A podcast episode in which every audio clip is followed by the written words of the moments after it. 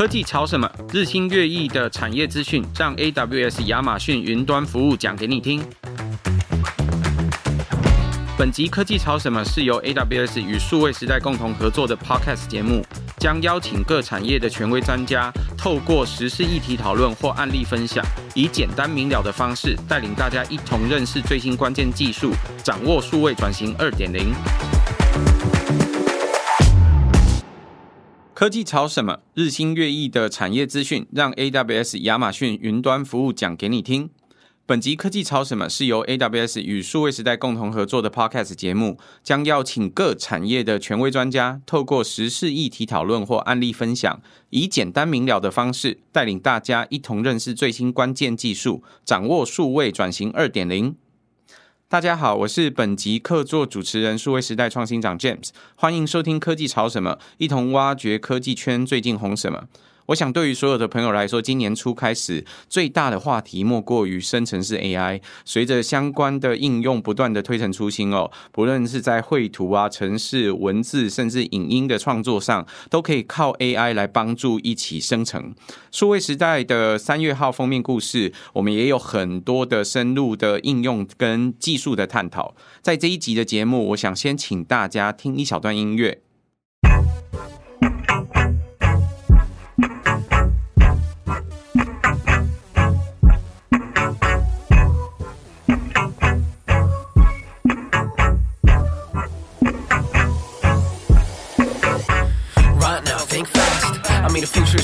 can roll with a like a maze that sage made。可设计规格 AWS 新时代设计战略对策，最将对焦画出未来，放眼未来，Feature AI 不能生来运转，只靠运算来亚马逊云端服务，生产不误，管理零售制造媒体业，今后思考不疲倦，Web3 电商新事业，We are changing the world，全新的 flow，不曾往上一步登天，但我要创造新的世界，大脑不断训练 like a training model，迟早遇见最佳模型感，No more struggles。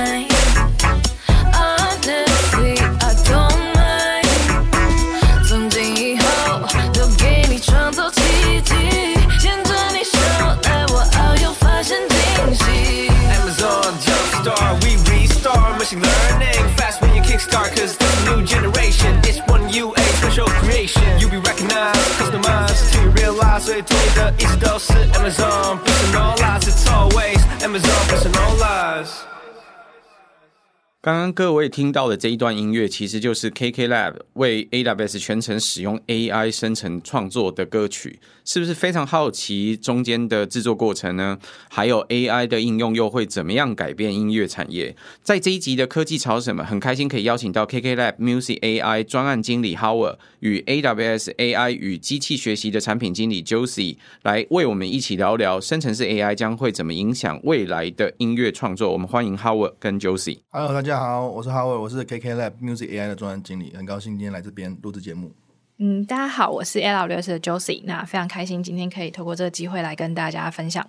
首先，我想要请问 Howard，我想所有的听众都应该都跟我一样很好奇，刚刚的这一段音乐其实听起来非常有趣，从呃它的这个音频一直到里面的歌词，其实都跟 AWS 或跟 Machine Learning、跟 AI 的很多专业的名词有关。呃，我们应该都会很好奇这一首歌到底是怎么透过 AI 的协作来一起完成的？可不可以跟我们聊一下这首歌当初是怎么被创作出来的？嗯，就是在讲这首歌怎么被创造出来的之前啊，我想要跟大家分享，就目前 AI 生成式 AI 的两个路线了。一个是如果在音乐里面的话，呃，一个路线是直接全曲生成，然后我们就拿来用，对吧？然后另外一个路线是我们有诸多的 AI 的工具，然后可以辅助制作人、艺人。他们去发挥他们的创造力。我以 Lab 的观点，KKLab 的观点，以我的以以我的观点来看的话，我们觉得目前全曲生成，一是它可能不被人类社会上面所需要，这这是个根本问题嘛。如果你可以大量的生产东西，那可能这东西就不稀奇了。你不稀奇了，你又有什么动力去欣赏它呢？所以我觉得艺术啊，设计上面最大的东西还是人的因子，还是蛮很重要。这个人的因子包含了这个人的审美，这个人的文化的意义。例如说，例如说你你你觉得，例如说我们这首歌的歌手 CED，例如说你曾经在你成长过程里面听过的各种歌曲。这个合作案子特别的地方就是，我们就真的找了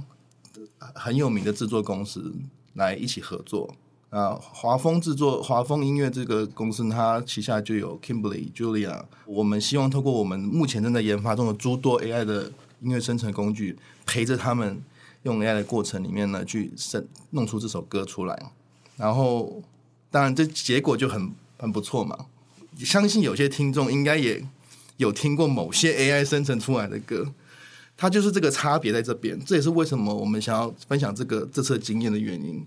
因为真的真的是特色上面，还有那个原创性上面，都会差距非常非常的巨大。单纯分享我个人，我是不觉得 AI 的世界，人类很多工作会被取代，我们只会变得更聪明、更有效率。如果我的艺人、我的制作人不理解，因为 SageMaker 这个产品对 SKK Lab 的艺员，他对我很有帮助。可是我要怎么传达给他，然后他要又变成又用用一个优美的方式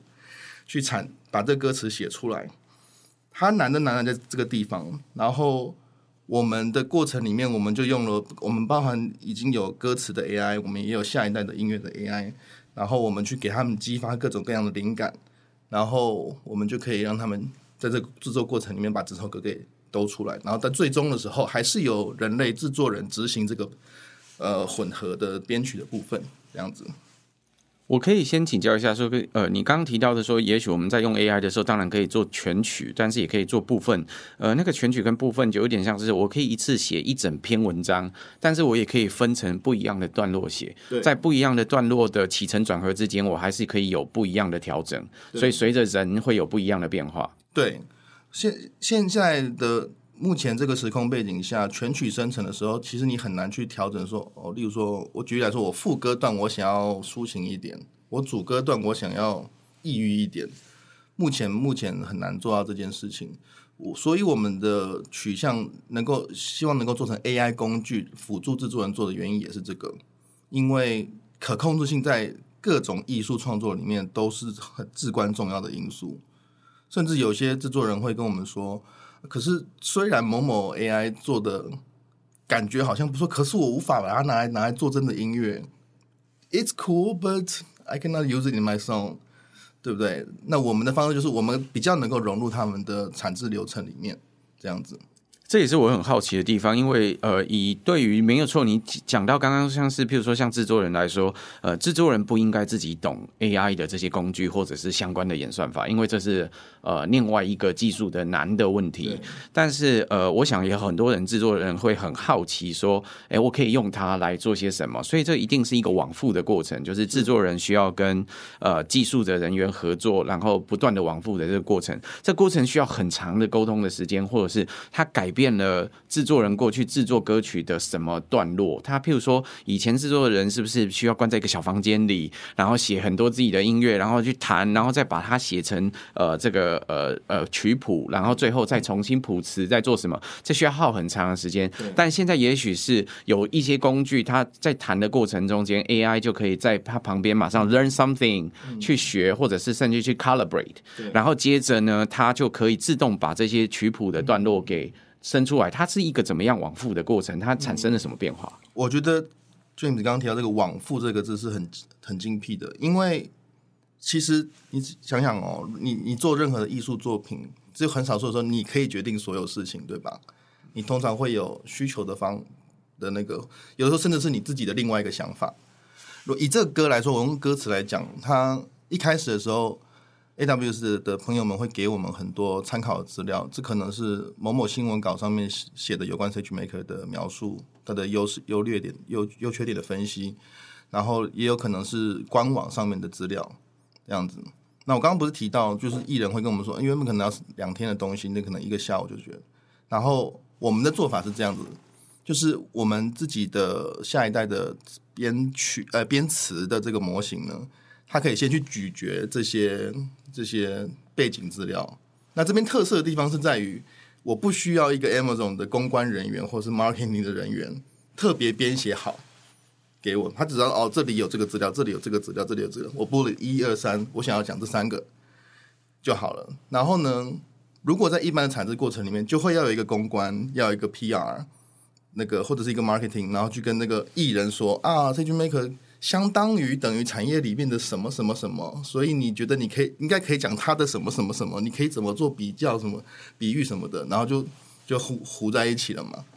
那我们的方式是这样子，例如说，我们的模型吃了这些资讯之后，我们就直接出各种各样的押韵词给他。我今天有带电脑来，我可以念几个不在这个歌词里面的东西，我们来念念看。例如说，有一个是押 A 的韵的，然后我们想要讲 SageMaker 是一个全受管的基础建设的服务，然后我们就可以压给这些艺人听。例如说这个句这这这段歌词，带着 AI 跨足各个田野，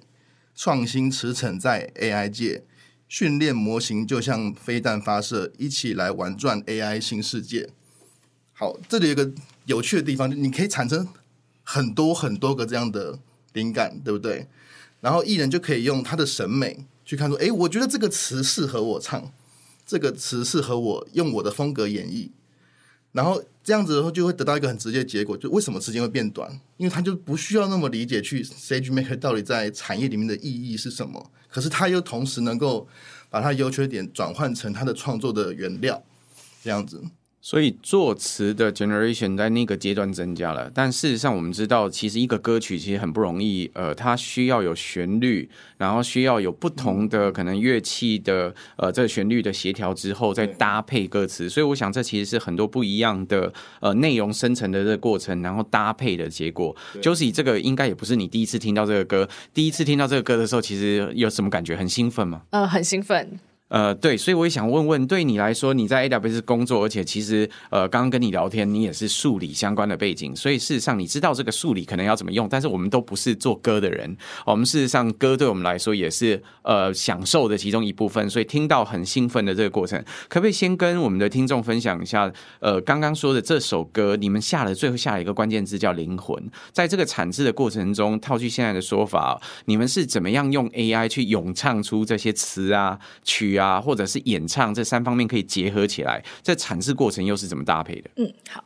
就像刚 Howard 提到说，就是因为有了这个工具，所以我们其实不需要呃 brief 的太详细，其实只要把一些 raw data 给到呃 KK 这边，那就可以。呃，透过这个工具来辅助呃制作人来制作这首歌，所以那时候我们其实就是从一些像官网上，比如说 SageMaker 上面有哪一些功能，比如说 SageMaker 有 Jumpstart，那呃或者是 Canvas 等等的 feature，所以我们把 feature 告诉他，然后是罗列下来的。那同时说，SageMaker 可以带一些什么样的好处，可以怎么样帮助大家？诶，比如说像刚刚提到，诶，我们提供一些托管服务，或者是说，诶，我们可以让。呃，客户在整个流程当中更加的容易。那在整个生成过程中，当然像刚刚 Howard 也有提到说，哎，其实产出了非常多的版本。那我们可以基于版本跟风格，比如说，哎，觉得这个版本的形象或者是风格是不是符合我们期待的？然后透过挑选的方式，然后去选择最后我们想要什么。那在这首歌最后产出，大家在片头听到的那首歌当中，我自己最喜欢的一句是呃，SageMaker Jumpstart We Restart Machine Learning Fast When You Kickstart。我觉得就是这首歌词其实超级棒的。然后后原因是因为这首歌融入了我们产品名，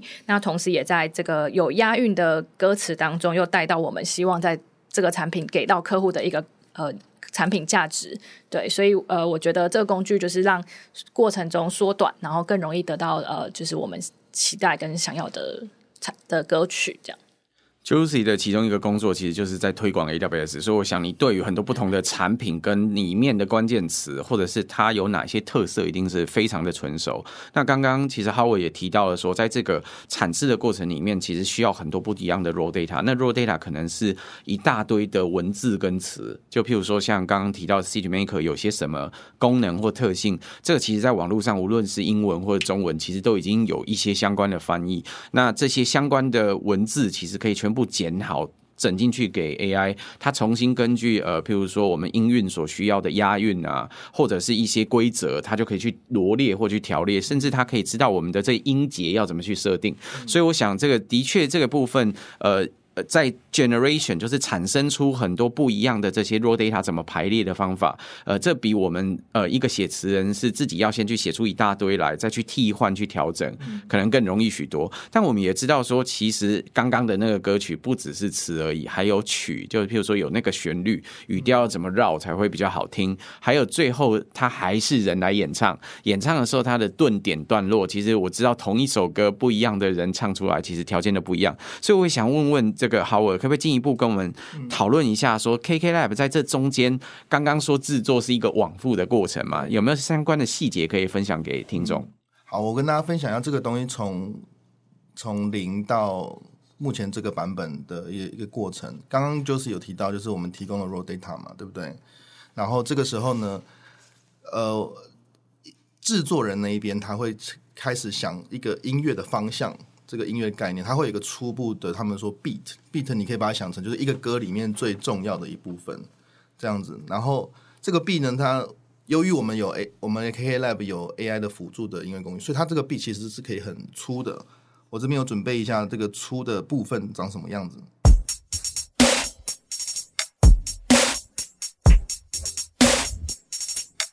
大家要注意听的是，这个部分它只有很简单的鼓组，还有一个氛围，还有速度感。因为它的这个速度感是刻意设计过的，它需要让呃饶舌歌手可以把词喷进去，叭叭叭叭叭叭叭这样子。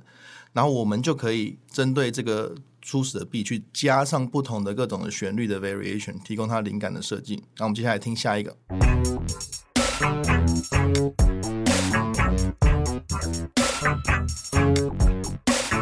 刚刚听到这一段呢，后面有个电吉他部分嘛，那这个可以让它有点多一点摇滚的感觉。那也许他可能想要用不同种类的气氛的部分来弄的话，我们也可以提供它不同的旋律。接下来我们再听两个，分别有不同的感受。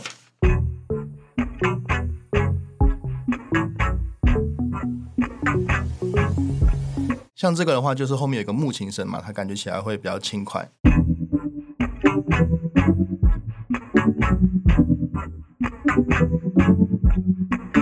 像这个的话，听起来它是不是比较悠扬了一点？那你可以想象，除了刚刚我们听到这好几个以外，我们可以弄出一百个、两百个，让制作人去觉得，在这个情境下，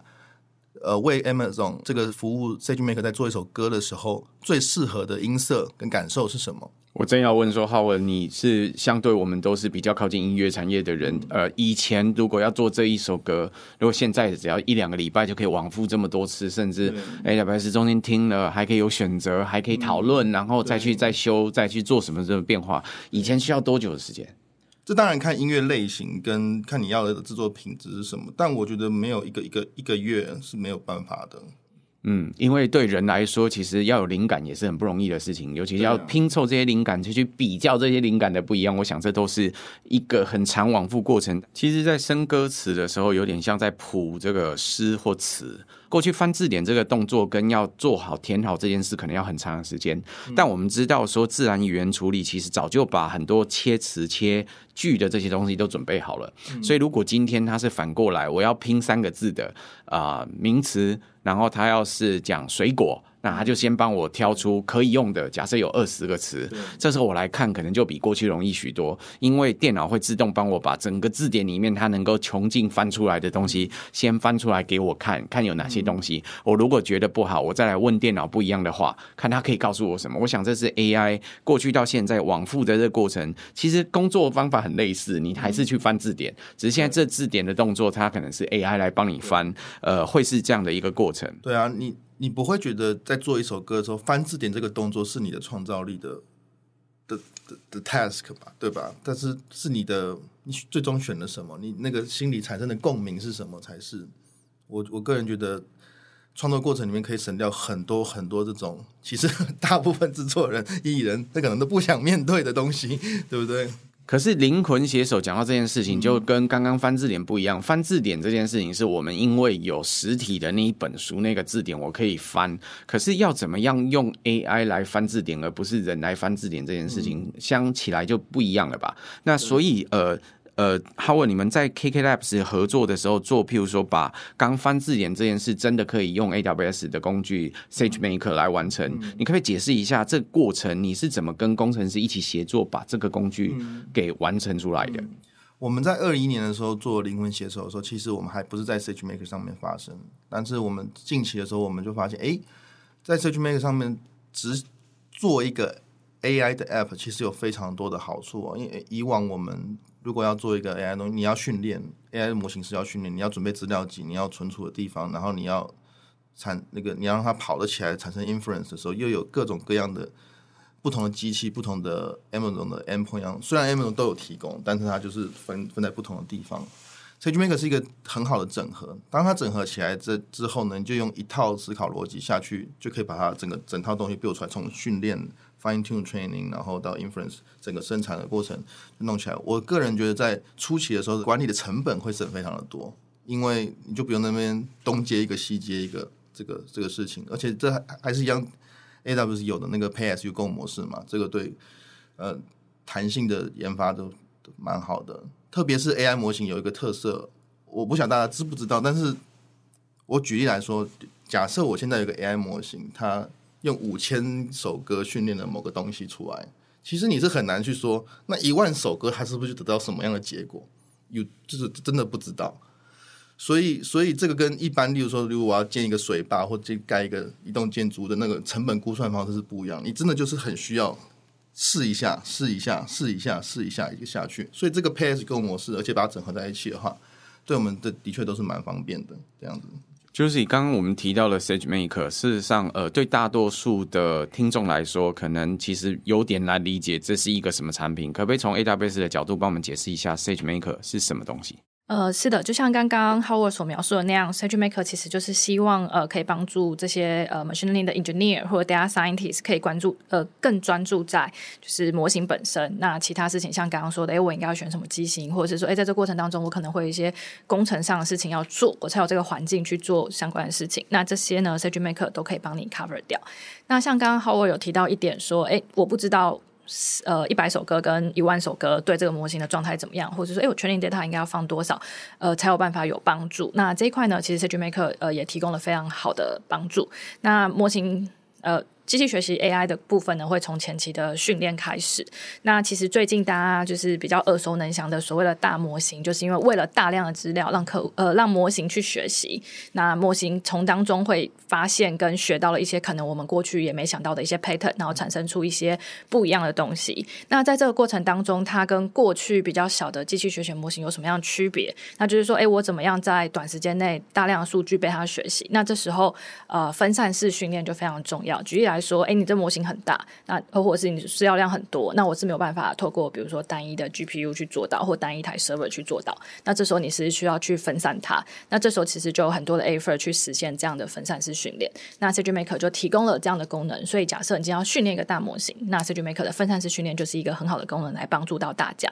那相信前阵子大家应该有看到新闻说，哎，Bloomberg 它针对呃金融行业，然后训练了一个 Bloomberg 的 GPT。那其实在它公开的文件当中有特别强调 SageMaker 里面的呃一个功能叫做呃 SageMaker SMP，对，那这个就是分散式训练的其中一个功能。那呃，Bloomberg 也是透过这样的功能来辅呃帮助他们把大量的金融资讯，然后透过 GPT 的模型去训练出一个 Bloomberg GPT。我想对大多数的听众来说，也许你不是技术的相关的背景，在用 AI 的这个过程里面，有两个关键字其实很基本又很重要，一个叫训练，一个叫推论。在讲训练的时候，事实上是因为你需要有大量的资料去训练一个模型，学会某些东西之后，接着你才可以靠这个模型去做要求它做好某件事。譬如说，他如果知道到了你家的这个呃地图长什么样子，他也知道要去怎么扫地嘛。所以第一件事你要训练他，他要去走过一遍你的家。知道你的家大概长什么样子，他才会自己去走。那我想，这个 AI 的训练跟推论是首先大家可能要先抓住的概念。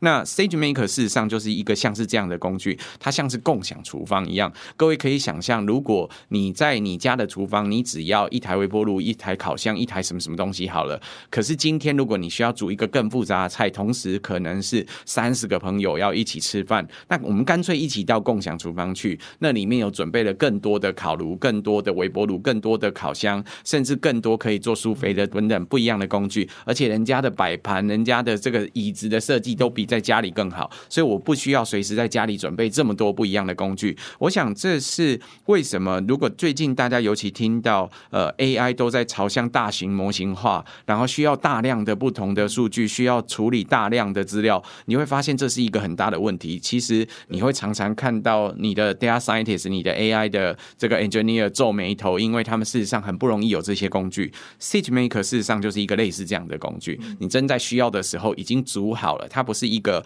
呃，我需要自己去东市买骏马，西市买安配，都完全不一样的东西，我才能够一起煮好这一顿饭。共享厨房这个概念，可能可以让大家更清楚知道 SageMaker 是什么。那我想，既然 AI 的应用其实如此之多，我们今天谈的其实都是音乐的面向，事实上还有很多其他的面向。也想问问 Josie，从你的角度来看，当 AI 很多的企业都会想要用 AI 的这些呃功能或者是服务，除了音乐的创作之外，SageMaker 其实还可以帮助产业应用哪些不一样的地方？嗯，是的。那 SageMaker 其实就像刚刚 James 所提到，它就像共创厨房一样，呃，它其实有非常多的工具，所以在搭建整个 Machine Learning 过程当中，全生命周期里不同阶段都有对应的不同功能。那同时像刚刚提到，哎，我可能是小作坊，也有可能是想要做呃宴请大量人，那我们呃也有相对应的功能，可以支持不同呃场景跟状态的需求啊。那刚刚提到说，哎，其实除了生成音乐、生成式 AI，其实呃大家常见的，比如说像电脑视觉啦、推荐系统啊等等，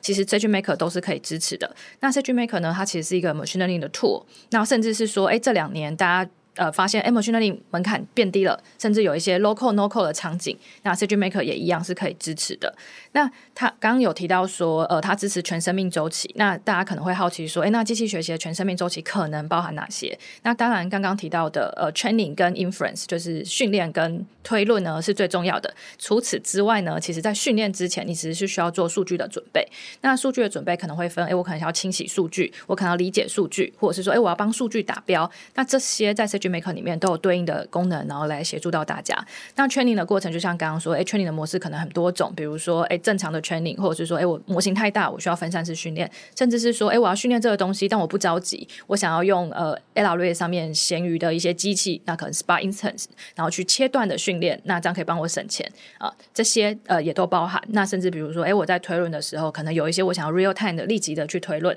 或者是说，哎，我有的东西我不需要立即推论，我可能是呃 batch 的一一一次推论一大堆，然后一次一次一次的推论，那甚至是说，哎，我的模型很大，那我没有办法做到呃一次性的推论，所以我需要异步的推论等等。那 CG Maker 都有一些对应的功能来 support 到大家，那这样大家可以用最高效的方式，然后最省钱的模式，然后去实现满足你的需求。所以就是呃，刚刚提到了 AI 的应用的领域其实非常多元，而且像你谈到的说，呃，可以协助呃技术人员，譬如说在做资料清洗的时候，对于结构或非结构化的资料，事实上如果你要自己去做它，如果大家在做 AI 的时候，其中一个困扰就是，事实上你可能百分之八十的时间都在做这些资料，所以事实上需要花很大的功夫去做它，都已经有了这些工具，所以应用其实非常多元。那我们也知道，现在其实有非常多的企业组织，尤其这一波这个生成式 AI 的浪潮，他们会更重视要应用这些不同的 AI，可是当 AI 进到组织里面来的时候，事实上它不只是冲击到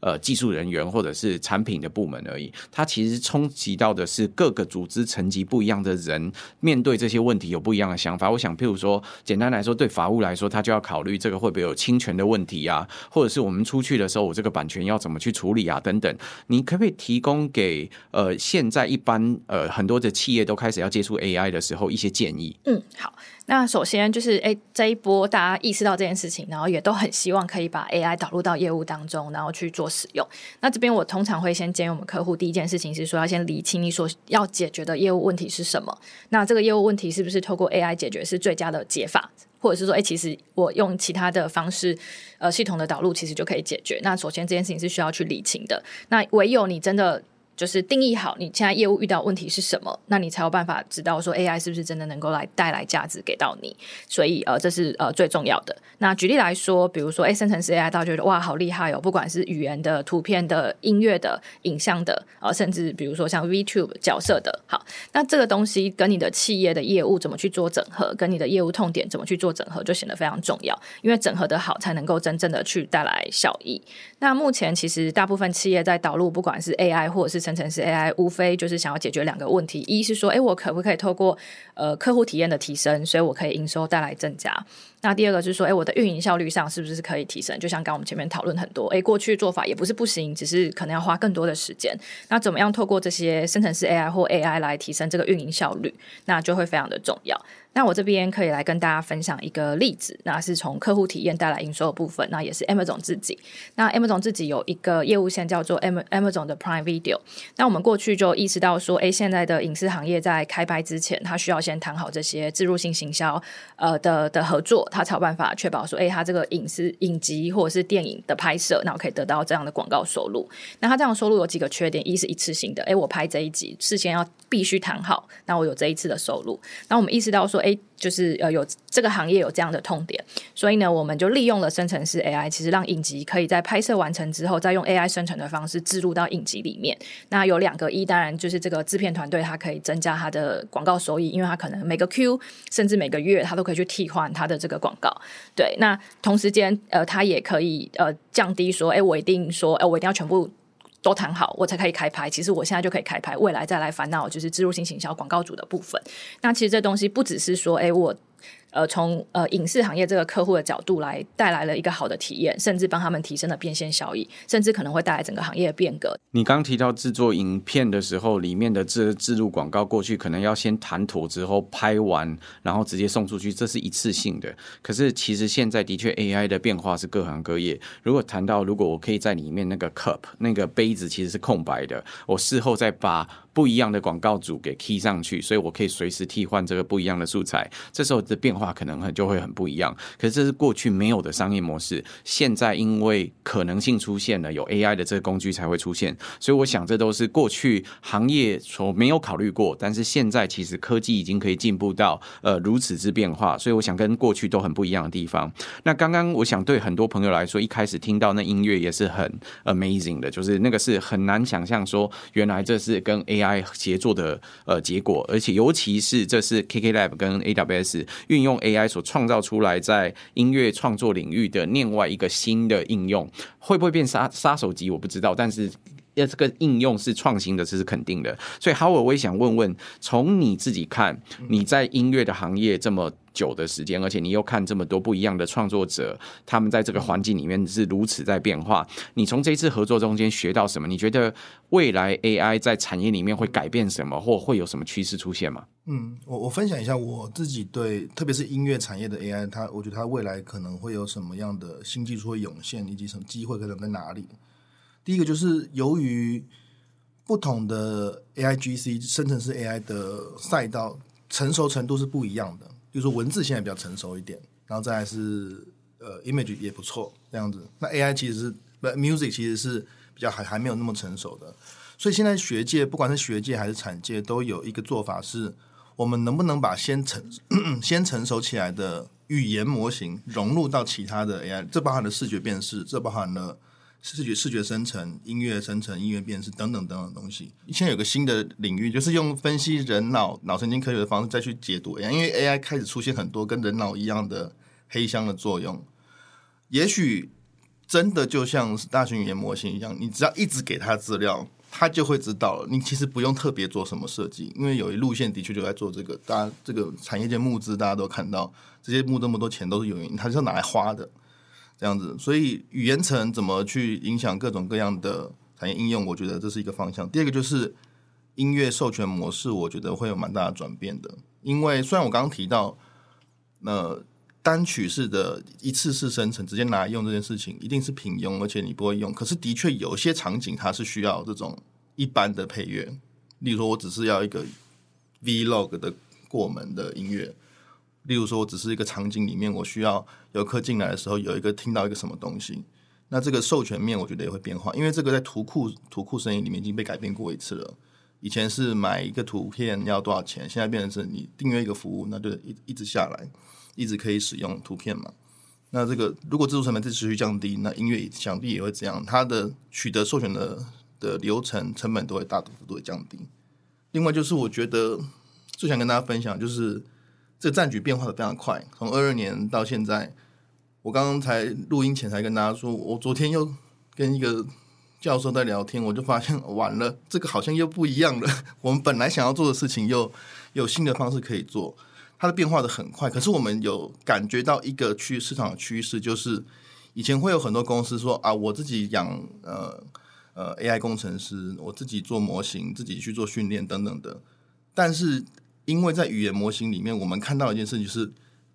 由大公司或是大组织，它不一定是私人的，就是去预训练好一个大型模型之后，我们小公司或者是初创企业去做应用型的。我觉得这个会往这个地方发展，因为我我举例来说，好，在语言模型的情况底下，你要做一个口说英语英语口说的平台，简单了，对不对？你不用自己去训练五百万美元一次的训练 训练那个语言模型，你可以用 fine tune 的方式，你可以用 prompt design 的方式去做。那你也可以用游戏产业来想，大家想想看哦，游戏公司它愿不愿意投资这个五百万一次的？语言模型训练去做它的 NPC 的基础技术，但你想想看，你玩的游戏里面，如果你的 NPC 的对话都是完全自由的，你可以用说的跟他讲，你也可以不用限制任何的动作，你也不用你的游戏企划写脚本跟人设，这是一个很有生产力的东西。可是它都会基，我觉得以后他们都会基于大型语言模型呢。之上在做应用，而不是自己去研发。的确哦，刚刚你其实提到了很多不同的层次，一个是这些语言模型，它可能生产出很多不同的文字。譬如说，讲到这样子的话，在我们人是可以稍微去理解，说这大概是一个什么感觉。可是对于呃这个呃语言模型来说，AI 它是另外一回事，它是透过资料去学习来做好这件事。但以前很困难，但是现在因为技术突破了，有一个 turning point，所以未来要有这样子的服务，看起来是很可能的，而且可能很随处可以取得。所以你也提到了第二件事情，就是这个授权会有很大的变化。嗯，过去其实有图库，图库有其实有非常多的人在拍各种照片，嗯、然后在上传之后，由人来收集跟整理，分类成不一样的 tag，然后再给人去订阅来应用这些图片。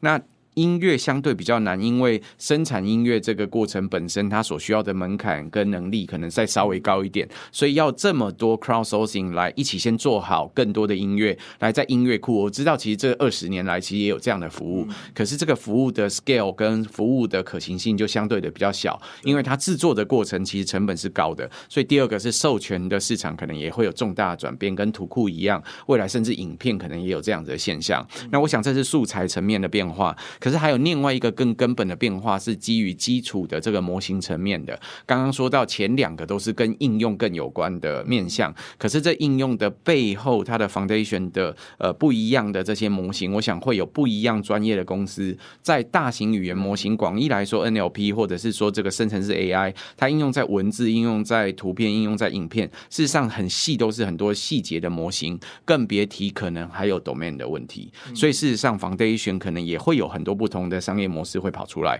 所以我想这都是很特别的地方。我想对于很多朋友来说，AI 的应用听乍听起来好像是要取代人类，像刚我们其中一个讲掉是说，哎，那。过去做音乐的成本很高，门槛很高，所以呃很困难有大量的产出。所以现在是提供给创作的人、创作的歌手、创作朋友，他都有更多的工具来做好他这件事情。可是他，所以他看起来不是来取代人类，他是来辅助人类的。Josie，从你的观点，你会看到呃这些 AI 它会怎么影响到接下来的产业变化？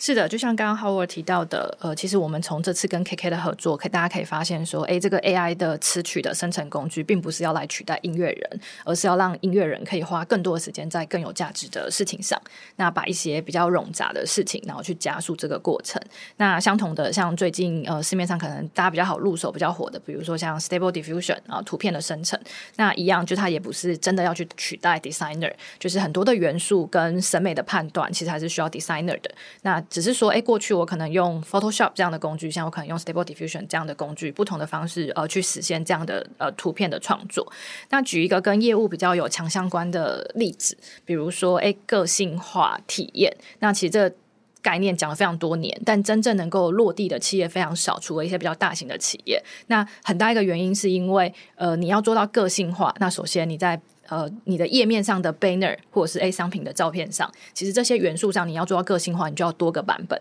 那过去企业要导入个性化，你不可能说，哎，我去因此呃去扩充你的 designer，或者是说，哎，我没有那么多预算去产生这么多的图。所以这时候呢，这种呃 AI 生成技术就对于企业要导入个性化体验就非常的呃有帮助。不管是文案上的、图片上的 banner，甚至是广告素材上，其实你都可以透过生成式 AI 呃来辅助你。那不管是 marketer 或 designer，还是需要存在的，因为你要能够去判断，然后要去指导 AI，你想要生成什么样的东西，你要去让它在你希望的方向上，然后去帮你执行呃这样的工作内容。所以呃，其实，在